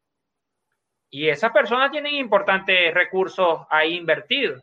Entonces, bueno, vamos a buscar a que esto se, se regularice, a brindarles protección, a que no haya que, como bien lo mencionó Javier, y que, y que es una realidad, porque los que estamos acá en Venezuela sabemos la realidad. Que no o sea, mientras que más esté regularizada, es mejor. ¿Por qué? Porque yo no necesito, si yo cumplo la ley, ¿por qué tengo que estar buscando amigos? Tengo que estar, no, señores, yo simplemente cumplo con mi ley y ejerzo mi actividad. Listo, así tiene que ser, así tiene que ser. Pero estos datos son bastante importantes porque reflejan cómo Venezuela forma parte importante de esa industria a nivel mundial. Salimos ya reflejados ahí. Hubieron personas que dijeron, ¿cómo se van a alegrar de eso? O sea, hubo una persona que en el post puso algo así. ¿Cómo se van a alegrar de que seamos el número 10 cuando eso lo que ha hecho es destruir al país? O sea, ven a la minería como una destrucción del país no lo ven como una actividad, como una industria. O sea, tienen que respetarla.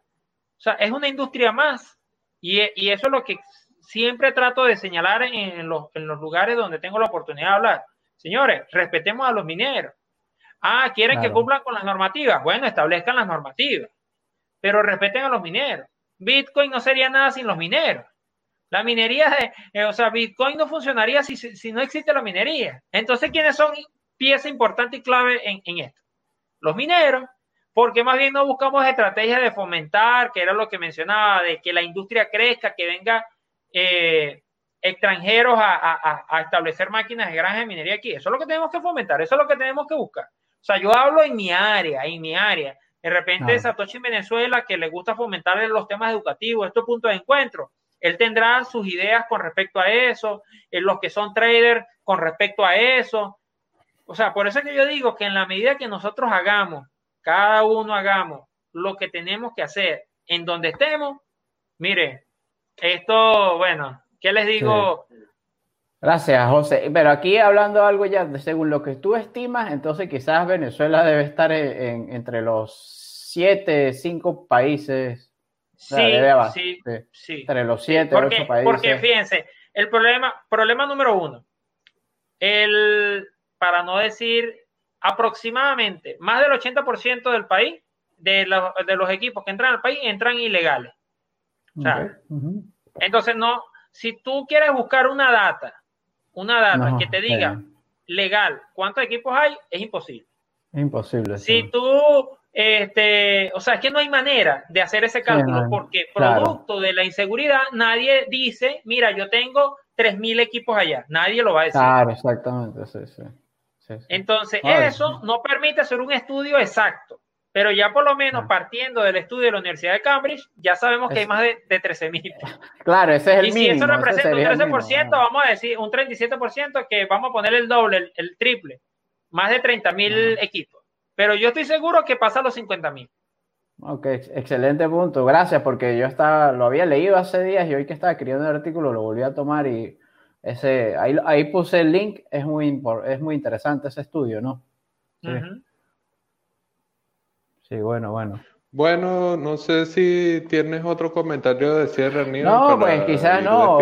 Bueno, no, gracias a José. Ha estado muy interesante, interactivo. Hablamos política, cripto, ¿no? Fascinante todo. Y creo que los que quieren, hay mucho, veo, siempre hay interés en Venezuela, como José lo comentó, y veo que surge más y los comentarios y mucha gente curiosa, ¿no? Eh, solamente quiero dejar claro que como que, o comentar que esto es un abreboca. la minería es todo un área, ya es una profesión prácticamente. El que sea minero especializado es todo un área, es no solo una industria, es todo un, área digno de trabajo en sí. Y bueno, pueden contactar a, José, me imagino, y, leer, como siempre, lo que dice José, educarse para antes de, contactarlo, quizás leer un poquito, eh, un poco en su página web y bueno, no, gracias a todos por los comentarios muy, muy nutritivos a la audiencia. Sin la audiencia, pues no, no, no existieran los live, ¿no? Y a José, gracias por todo y la explicación y hacerlo simple en un escenario venezolano. Hay muchos factores que valorar, pero recuerden que, bueno, estamos hablando aquí en Venezuela un poco focalizado en la situación de Venezuela, ¿no? Esto es mucho más que esto, es más complejo, ¿no? Pero gracias, José, gracias por, por toda la explicación.